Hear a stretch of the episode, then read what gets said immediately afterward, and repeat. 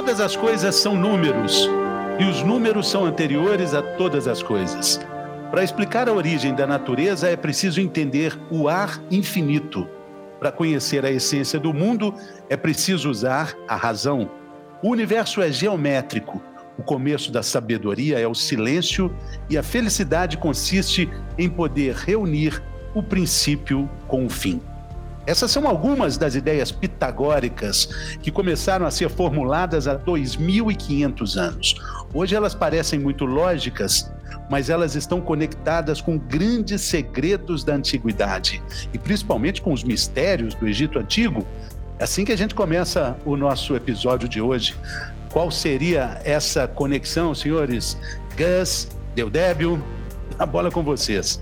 E aí, sejam muito bem-vindos ao nosso podcast. Eu, a gente vai falar um pouquinho hoje sobre escola pitagórica, né? E o que, que isso tem a ver com o Egito, né? E com as ordens iniciáticas, né? E até com as ordens modernas, né, como os alquimistas e a maçonaria, né? Então, da onde que veio esse conhecimento, né? Isso tem muito a ver com o tema aqui do nosso podcast, que são essas águas profundas, né? Primeiro ponto é o seguinte: eles são ordens de construtores. Então, quando a gente está falando do Pitágoras, a gente está falando de geometria, a gente está falando de matemática, mas ao mesmo tempo a gente está falando de medicina, música e também está falando de magia. Só que quando a gente fala de magia, né, o leitor já imagina assim, poxa, tá, é tirar coelho da cartola, né? Mas não era. A ideia que essas ordens pitagóricas tinham dessa magia era a mesma ideia que já vinha lá do Egito. Então eu vou convidar aí você ouvinte a fazer uma, uma viagem aí na imaginação, né? De como o ser humano pode fazer essa magia. E o que a gente chama de magia, na verdade, hoje em dia a gente chama de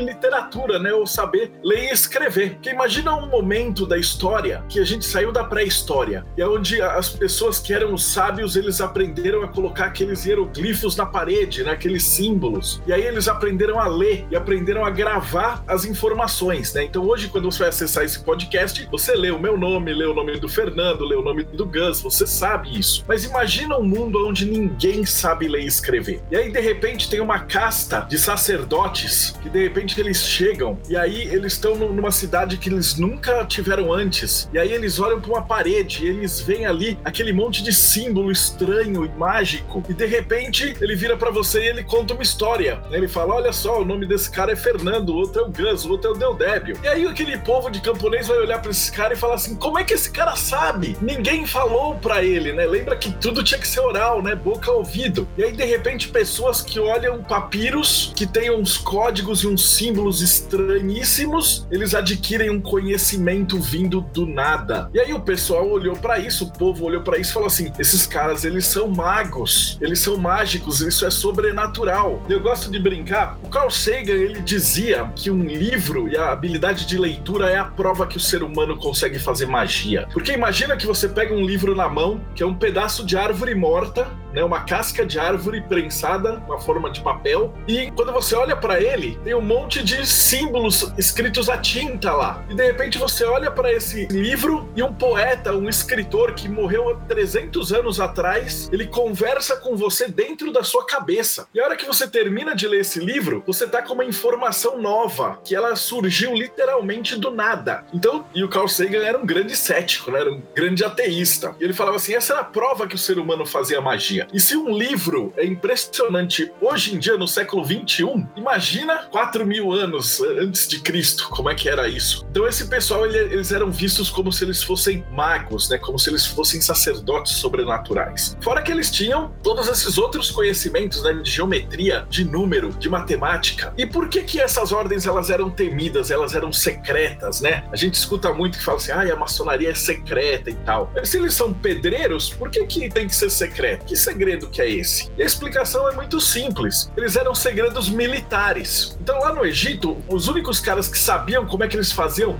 a fundição do ferro para fazer espada mais forte, eles sabiam fazer as pontas das lanças, eles sabiam fazer os barcos, faziam os castelos. Então era isso que os construtores faziam. E você concorda que você não podia simplesmente chamar um cara na rua e abrir uma faculdade como é que a gente está acostumado hoje? Que aí qualquer um poderia entrar e ter esses conhecimentos? Não poderia porque você está correndo o risco do cara pegar esses conhecimentos, depois ir para uma outra vila, uma outra cidade, estado e usar esses conhecimentos e te invadir depois. Então essa ideia de magia sempre está muito associada com ordens que têm que ser secretos, né? O conhecimento precisava ser preservado. Hoje em dia não, hoje em dia tudo está aberto, né? Tanto que a gente está aqui conversando com vocês para contar esses segredos. Agora, estamos falando da linguagem, mas é com Pitágoras e com a escola pitagórica que surge também um elemento numérico, né, Marcelo? Isso aí, imagina a confusão da gente falar um, dois, três, quatro, cinco, seis e também a divisão disso tudo. Se a linguagem escrita revoluciona, a linguagem numérica potencializa essa revolução, né? Ela faz uma revolução gigantesca, porque imagina que antes de ter esses números, eu virava assim, por exemplo, eu, eu falava assim, Fernando, ó, toma conta aqui das minhas ovelhas. E vai lá no mercado e vende. E aí você tem, sei lá, 50 ovelhas. Aí cada ovelha custa dois dinheiros. Como é que eu sei quanto de dinheiro que você tem que me pagar? E era uma coisa muito que um fala pro outro, fala pro outro. Imagina você que tá me escutando se na sua contabilidade, na sua empresa não existissem números. E você precisasse confiar para pagar o seu imposto de renda e tal,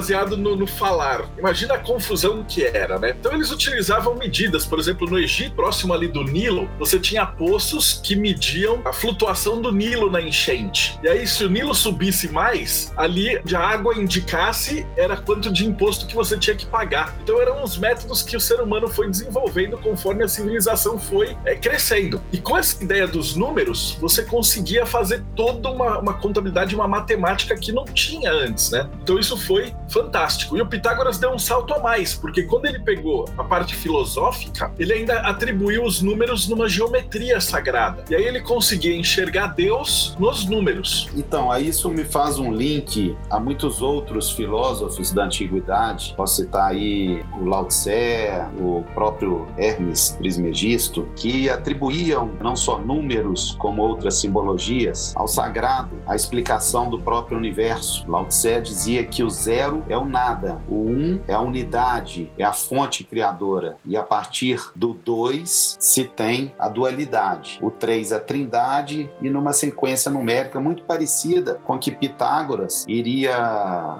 consolidar, iria de certa forma equalizar muitos anos posteriormente. E aí, já pegando aqui uma conexão de Pitágoras, já que a gente está falando sobre ele e da escola pitagórica, esses outros filósofos da antiguidade que seguiam o hermetismo, então vamos pegar o Hermes Trismegisto como base desses ensinamentos, o que que o que que de comum eles têm? E sabemos que Pitágoras, embora tenha nascido na ilha de Samos, né, na Grécia, ele foi um andarilho por aquela região, viveu muito tempo no Egito e também na Babilônia. Dali depreende-se que ele colheu vários ensinamentos, sobretudo herméticos. Depois foi parar em Crotona, né, hoje, hoje uma cidade na Toscana, né, no sul da, da Itália, mas antes pertencente à Grécia, e ali que ele criou a escola iniciática dele. Mas me fascina os conhecimentos que Pitágoras adquiriu, principalmente no Egito. Que relação você pode fazer com isso? Ô Marcelo, você que é um grande estudioso da escola pitagórica e participa de algumas também escolas iniciáticas, que relação que você pode fazer com isso? Essa ideia da geometria ela é fantástica porque ela, ela engloba a observação do mundo inteiro ao nosso redor. Né? Então, como, como o Gus mencionou, quando a gente está falando aí do um, um é o todo, um é Deus, um é o universo inteiro. Então, se Deus é tudo, Deus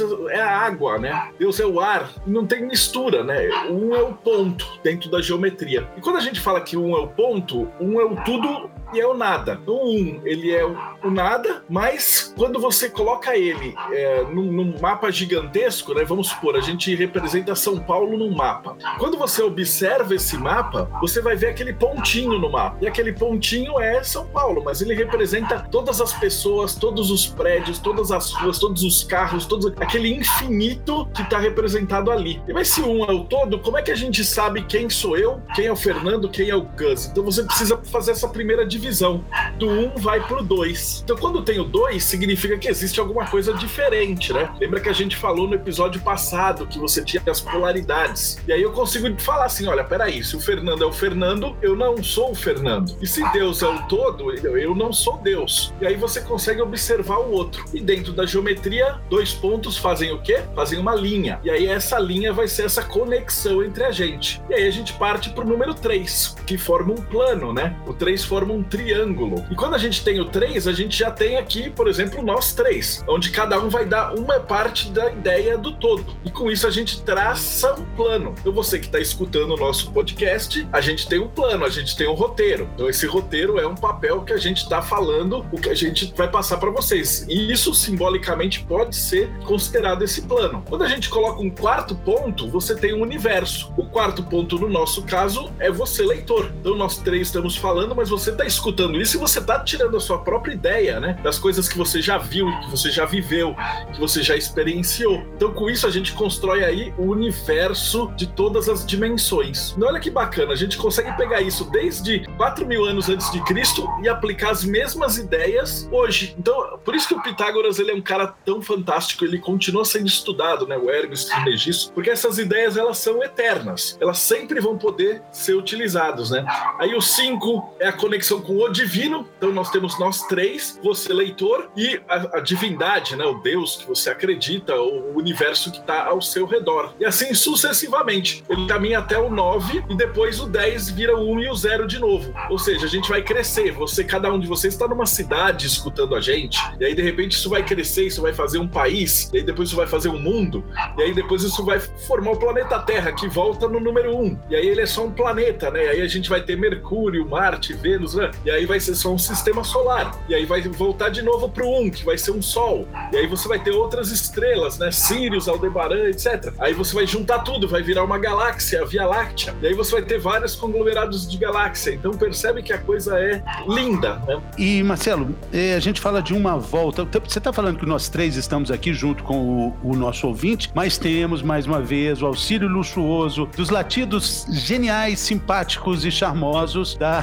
tua companheirinha aí, né, Marcelo? Mais uma vez participando conosco aí, muita alegria aí, só para a gente localizar aí. Estamos cada um num ponto do mundo conectados e também agora com o leitor. Marcelo, eu, eu, eu fico muito instigado assim quando a gente fala de números. Eu vou falar de, de duas coisas assim é, que aparentemente podem estar desconectadas. Eu queria falar dos quatro elementos que servem de base um conceito filosófico, científico, espiritual fantástico. E daí a gente passa para a cabala e para o pentagrama. O pentagrama, né, de cinco pontas, aquela estrela de cinco pontas que permeia todos os estudos ou grande parte dos estudos místicos. É, qual é a ligação? Por que que dos números dessa contagem aí que o Gus começou, um, tá legal, dois, aí a gente tem, cara, e daí a gente viaja tanto para algo como quatro elementos, pentagrama e cabala? Como é que, que estrada é essa? Lembra que quatro, os quatro elementos representam toda a Terra, né? E isso é engraçado, porque às vezes a pessoa que não está acostumada a falar de linguagem simbólica, olha e fala, poxa, mas espera aí, na tabela periódica tem lá 190 elementos, 120, 200 elementos. A gente tem uma infinidade de elementos e combinações infinitas. Então os antigos, eles, eles eram burros, por que, que eles falavam de quatro elementos só quando tem um monte? É porque esses elementos, eles são simbólicos. Então, quando a gente fala de quatro elementos, a gente está aí dividindo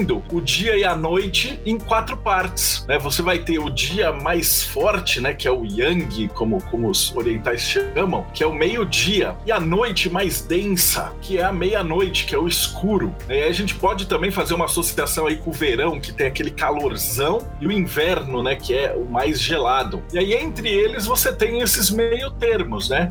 Então você vai ter também ali a primavera e você também vai ter o outono. Então você tem esse ciclo de quatro elementos que formam todo o universo material. E aí, quando a gente está falando de quatro elementos, a gente fala assim, por exemplo, terra é o primeiro. Terra é o sólido, é o que representa o mundo da matéria. E aí a gente vai falar assim, poxa, mas lá na alquimia a gente fala da moeda, né, como símbolo da terra. Né? Os quatro naipes, né, do tarô, do baralho, quem, quem joga truco aí tá acostumado. Então, eles são representações do, desses elementos. O elemento Terra, ele representa o mundo físico. Por quê? Porque ele é o mundo que está mais denso, mais densificado. Então todos nós estamos aqui conversando, a gente está no mundo Terra, né? Então quando você olha em volta, e isso tem muito a ver com dentro da representação, com várias coisas iniciáticas bacanas, né? Então por que que a moeda ela representa esse elemento do trabalho, da dureza, né? Do, do suor? Porque quando antigamente você estava trabalhando, no final do dia você ia querer ir lá e receber sua saca de arroz, o seu vinho, etc. E como é que o taberneiro sabia que você tinha trabalhado? Então ele era simples, ele chegava no taberneiro e falava: Olha, eu trabalhei o dia inteiro e eu ganhei essa moeda. E essa moeda representa o meu dia de trabalho. E é uma coisa interessante, porque a gente nunca para para pensar no dinheiro como uma representação do nosso trabalho. Então, quanto você tem na sua conta, ou quanto você recebe ou tal, isso é, uma, é um símbolo de quanto que você suou, quanto que você batalhou. Então, percebe que dentro da alquimia, tudo que a gente trabalha com símbolos, eles são alegorias, né? não é de verdade. É uma representação simbólica que você consegue trabalhar isso daí. Então, essa terra representando aí esse, esse mundo material, você tá, tá falando das pessoas que estão vivendo ali no dia a dia. E aí você vai passar para outro, outros pontos, né? Que é justamente essa ideia de que para você ser o iniciado dentro da escola de Pitágoras, dentro das outras escolas, você precisava passar pelo mito da caverna. E você precisava entrar numa caverna. Era, era o último dos desafios. Você ia era levado e conduzido até uma caverna, e aí você era deixado lá. Você ficava dentro dessa caverna completamente isolado, e no dia seguinte, seus companheiros, as, as outras mulheres, todos tiravam você dessa caverna, e aí você era um iniciado. O que, que isso representava? Isso representava que você entrava em contato com o útero do mundo, planeta Terra. E a partir daquele dia, você não era mais da sua raça, da sua cor, da sua classe, do seu clã, da sua família. Você, todos os outros iniciados eram irmãos, porque vocês haviam passado a ser filhos da mesma mãe, que era a mãe Gaia, que era a mãe Terra. E se a gente tinha uma mãe, esse era o primeiro elemento, o elemento Terra. A gente vai ter o segundo elemento, que era o elemento Pai, que era o elemento Fogo. E aí a gente falava que o fogo é a vontade, né? O fogo é a vontade do ser humano de melhorar. É a vontade do ser humano de ir para frente, de fazer uma civilização. E por que que o fogo que era adorado, né? Muita gente vira e fala assim: "Poxa, mas o que acontece até hoje em dia, né? Se você vai rezar para um santo, você acende uma vela. Então essa luz, ela representa essa conexão com o divino. Mas você já parou para pensar por quê? A resposta é simples. Imagina 10 mil anos atrás, né?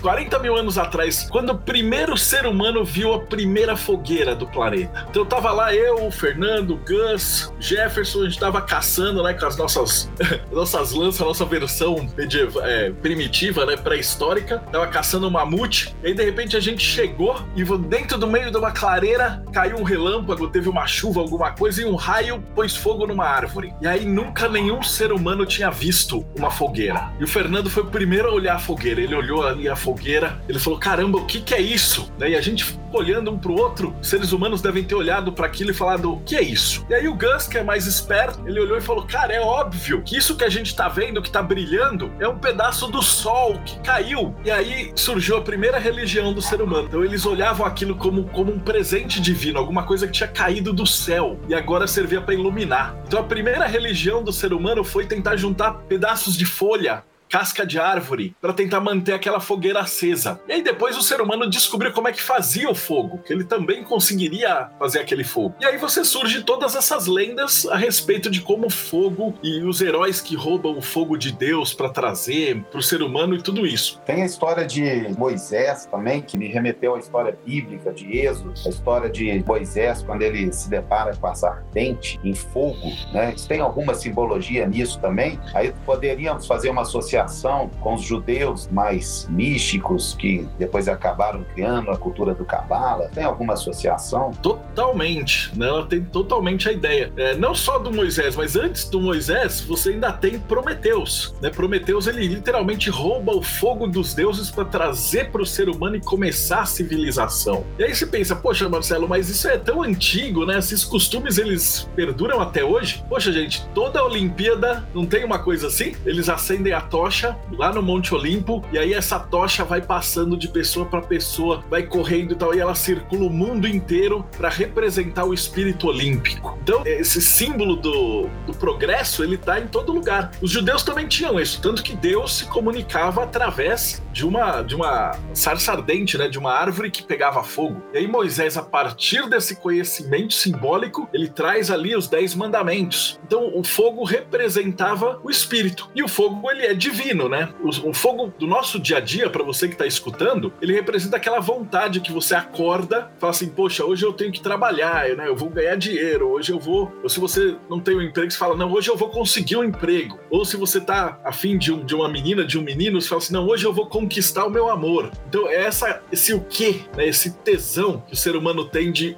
colocar as coisas em movimento era chamado de fogo. E esse era o segundo elemento, né? Então faltam dois. E se a gente tem a nossa alma lá em cima no fogo e a nosso corpo aqui embaixo na terra, nesse meio de campo a gente vai ter uma coisa que também não tem sentido físico, mas que controla esse meio de campo, que é a nossa mente, né? Então a gente vocês já ouviram essa expressão, né? Corpo, mente e alma. E a nossa mente ela tá ali em contato com os outros dois elementos, o elemento ar e o elemento água, a razão e a emoção, são as duas partes do ser humano que a gente trabalha. Então quando a gente fala que o elemento ar, ele é a razão, por que, que ele é a razão? Porque ele é invisível. Então lembra que a gente falou no começo do podcast que você abre um livro e aí ele tá cheio de fórmulas mágicas, né, que, que a gente chama de letras, né? A gramática, né, chama o grimório, conjurar. E aí você lê essas letras e vem uma ideia ideia na sua cabeça. Que caminho que foi esse? Ele veio através do ar. Então, para os antigos, esse conhecimento, essa sabedoria, ela passava através da voz. Então, eu tô falando aqui, o Fernando tá falando, o Gus tá falando e você tá ouvindo. Então, você tem nossas ondas vocais, elas se transformam em som, você compreende o que a gente tá falando e você termina esse podcast mais inteligente do que quando você começou. Então, isso é o elemento ar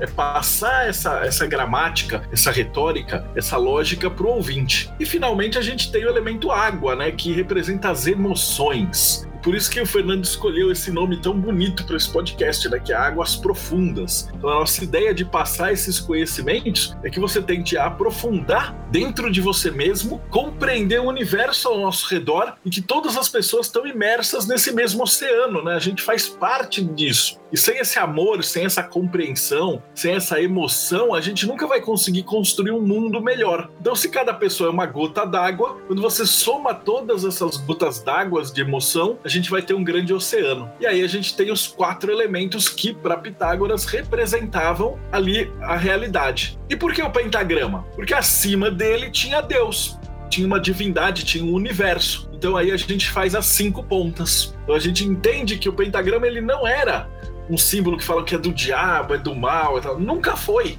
Ele era um símbolo do mundo e do ser humano conectado com Deus. Muito importante a gente considerar que todas essas conexões que a gente está fazendo, elas tinham uma liberdade absurda e uma desconexão completa com os conceitos religiosos que a gente tem hoje. A filosofia e o entendimento e o conhecimento humano desenvolveu muito enquanto ele não estava conectado com essa ideia mesquinha que a gente tem de bem e mal, essa questão mais religiosa, né, Marcelo? Quando entra a religião nisso aí, é igual quando entra a política na ciência. Aí avacalha tudo, né? Exatamente. Ele, eles tinham essa conexão que era uma coisa natural. Então eles não enxergavam essa coisa como o bem e o mal. Você tinha ali o ser humano diurno, né? O, o ser humano de Apolo, que ele ia na cidade, ele falava, ele vivia, era parte acadêmica e tudo. E você tinha o ser humano noturno, que ele era tava devoto de Baco, então ele bebia, ele ia para as farras, né? Ele fazia as festas, né? As orgias, ele tinha toda essa, essa outra parte. E surgiu o teatro aí também, né? O teatro fazia parte arte, né? Festas, festividades. Então nota que o ser humano tinha tudo. E a gente tem tudo hoje em dia também, né? Mais a gente restringiu o ser humano. Então a gente passa o ano inteiro todo mundo certinho, todo mundo direitinho, e aí no carnaval o pessoal se solta todo e fala né, que é a festa do Baco. Né? E aí no carnaval tudo é possível, tudo é permitido. Mas naquela época você tinha esse controle, o ser humano era um ser humano completo. Então ele podia de dia ser um grande orador, ir lá e fazer grandes discursos, e à noite numa festa ele ia beber até cair e ficar bêbado e ninguém ia falar mal dele. Eu falar assim, poxa, ok? É o ser humano. E em algum momento da história isso acaba se perdendo, né? Existe aquele conceito de que vai pro bem e o mal, e se você não é do meu lado que é o bem, você é do outro lado que é o mal. Bom, isso que o, o Nando falou dessa desconexão entre a essência das religiões e o que as religiões hoje pregam através dos seus líderes religiosos e espirituais, me remete à falta de conhecimento mesmo que cada um busca ter daquilo que é a origem de todo o seu credo, daquilo que cada um acredita. Porque faz muito mais sentido a gente buscar a matriz do que seria a essência de todas essas religiões do que acreditar que existe uma única verdade no mundo. E isso faz tanto mal para a humanidade, originou tantas guerras, que eu realmente acredito que a pessoa é, evolui quando ela se conhece, quando ela tenta buscar a essência daquilo que a faz ter um sentido de vida. Então, quando o Marcelo estava falando da lógica do Pitágoras, dos números, de 1 a 10, né, os números decimais pitagóricos, e depois dizendo que depois que chega no 10, né, retroage ao 1, isso me faz é, lembrar outras, é, de forma análoga, outras teorias do mesmo sentido, de filosofias mais antigas ainda, orientais, como o taoísmo, como o próprio hermetismo, é, o hinduísmo, que dizem a mesma coisa, que o todo criador, Deus, vamos chamar assim, o arquiteto do universo, seja que nome se dá a Deus, ele primeiro cria uma unidade que vem do nada, depois ele divide, depois ele multiplica, depois tem a, uma evolução natural para depois voltar ao mesmo estágio. Isso seria mais ou menos como um movimento de expiração e inspiração divina. É, por exemplo, o exercício de respiração do yoga, né? da yoga hinduísta, indiana. Então, é tudo, tudo se remete à mesma fonte do saber. E as pessoas, elas num certo momento, talvez aí tem muito a ver com a Torre de Babel, isso, alegoricamente falando aí, que as pessoas, num certo momento, elas dispersam, elas esquecem a sua essência e passam a acreditar, na minha visão, erroneamente, como se existisse uma verdade só para cada um desses credos. Isso que o Gus está dizendo tem muito a ver com uma parte no texto que a gente abriu esse episódio, que fala muito da escola pitagórica, que diz um trechinho aqui, vou reler. O começo da sabedoria é o silêncio. Dizem que ficar calado é só uma das etapas do silêncio. Na escola pitagórica era preciso ficar calado literalmente um ano para depois explicar o que você entendeu. Acho que falta muito isso, esse entendimento silencioso do que está acontecendo no que se discute hoje de espiritualidade e religião né, Marcelo? É, esse escutar é muito importante, porque o que, que acontecia? O cara, ele não sabe nada, ele acabou de chegar. E os sábios estão discutindo a filosofia lá. Então você não pode simplesmente chegar e começar a dar palpite. Então esse primeiro ano servia para a pessoa estudar, estudar, memorizar e entender e filosofar para aí sim começar a dar uma opinião. Você vê, ao contrário do que a gente tem hoje em dia, porque alguém coloca alguma coisa na rede social e aparece 50 pessoas que não sabem nada daquele assunto para dar os palpites. Então você percebe como é, é, é, sábio você ter o calar. Então quem está escutando a gente pode é, exercer esse poder, né? Então quando você, a próxima vez que estiver lá nas redes sociais e ler alguma coisa que você não conhece e tal, ao invés de já responder, ah, eu acho isso, isso, isso, isso, para, vai no Google, pesquisa, se informa e aí depois de um tempo você volta e aí você vai estar tá mais calmo. Eu nota que se alguém escreveu lá uma besteira que você acha que é uma besteira, e aí você já respondeu quente você já vai ter aquela coisa que a gente discutiu no outro episódio, de já responder com raiva, já responder agressivamente, aí a coisa escalona. Se você exercer o calar, é olhar aquilo, não, não estamos dizendo para você abandonar aquele debate, mas você cala, sai, pesquisa, faz o processo pitagórico e aí você se informa. E aí depois, a hora que você voltar, você já vai estar mais calmo. De repente você vai olhar e falar assim: nem vale a pena eu, eu me estressar com isso. E aí você segue para frente, melhora a sua vida. Você vai ver que você se mete em menos confusão, você entra em menos briga na internet e você não gasta a sua energia com coisa que não vale a pena. Então percebe como Pitágoras era sábio e como a gente pode usar isso nos dias de hoje. Exatamente. E o Gustavo falou também algo muito importante sobre esse emaranhado de verdades que são ditas nas religiões de uma forma geral, na, no, no, grande mar das redes sociais principalmente, mas é muito importante a gente exercer a, a função de olhar através de, através de uma frase, de um ensinamento, enxergar através do que está sendo dito. Eu acredito que a sabedoria está muito nesse posicionamento. Você não tomar como verdade absoluta. Pitágoras também não queria fazer isso. Buda tem uma frase fantástica quando as pessoas buscavam ele procurando iluminação, ele, ele virava e dizia: "Salve-se, ilumine-se, procure o seu caminho. Eu fiquei aqui debaixo de uma figueira, me iluminei, agora se ilumine, encontre a sua forma de se iluminar. E a gente quer tudo no fast food, né? A gente quer para ontem, né? Vamos iluminar rápido. Pois é, o Pitágoras depois ainda escreve: não bastasse Pitágoras ser esse grande filósofo que ele foi, não bastava ele dar uma nova, uh, um novo significado cosmológico com base na geometria, explicar o universo geometricamente, ele ainda cria o conceito atual que nós temos de música e ainda escreve de uma forma muito inspirada os seus famosos versos áureos, versos de ouro.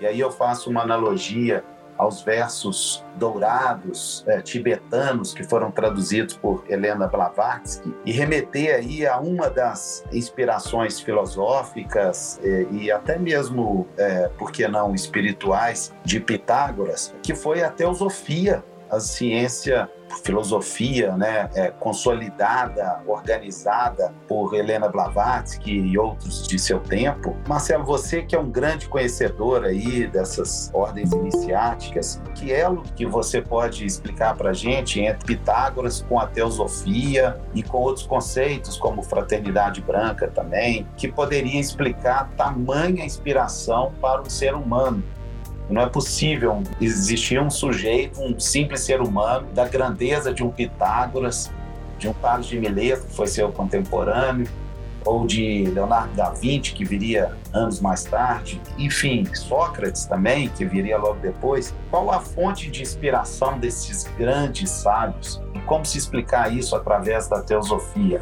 Todos esses sábios, eles bebem da natureza, né? Essa inspiração divina, essa primeira parte. A gente está muito acostumado quando a gente fala de religião contra filosofia e tal, a gente esquece que tudo começou ali no Egito.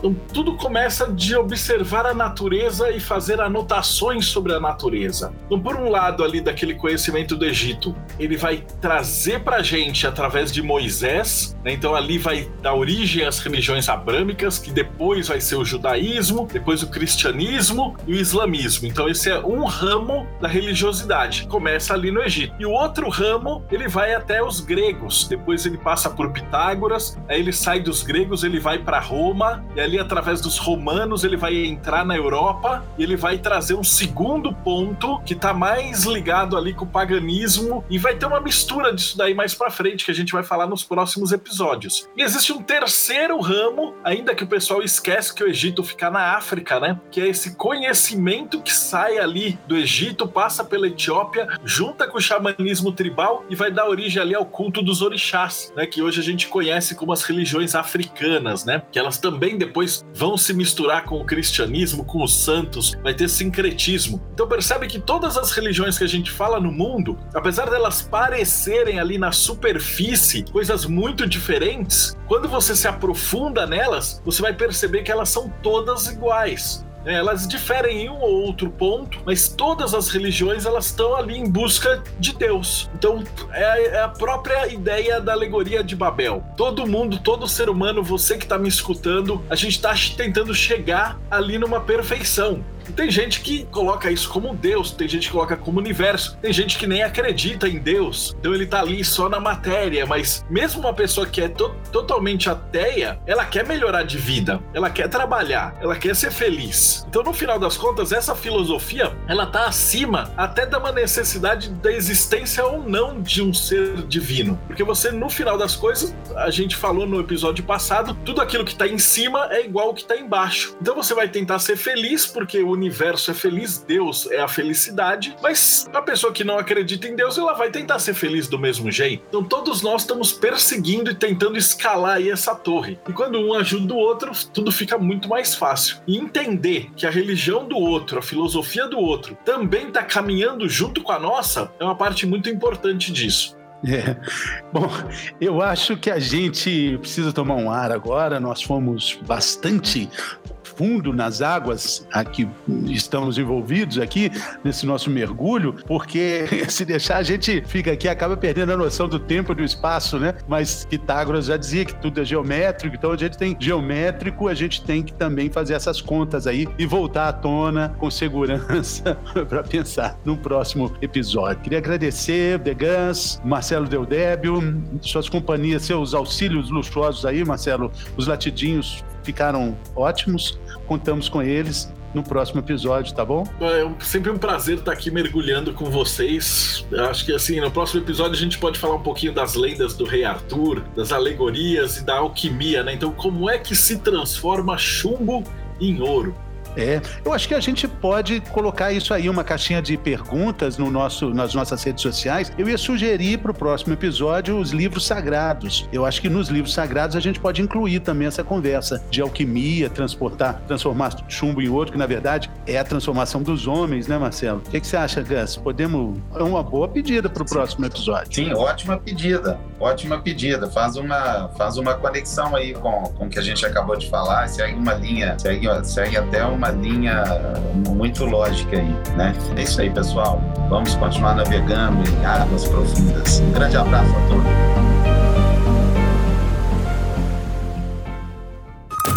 Este podcast foi editado por EditaCast. Acesse editacast.com.br.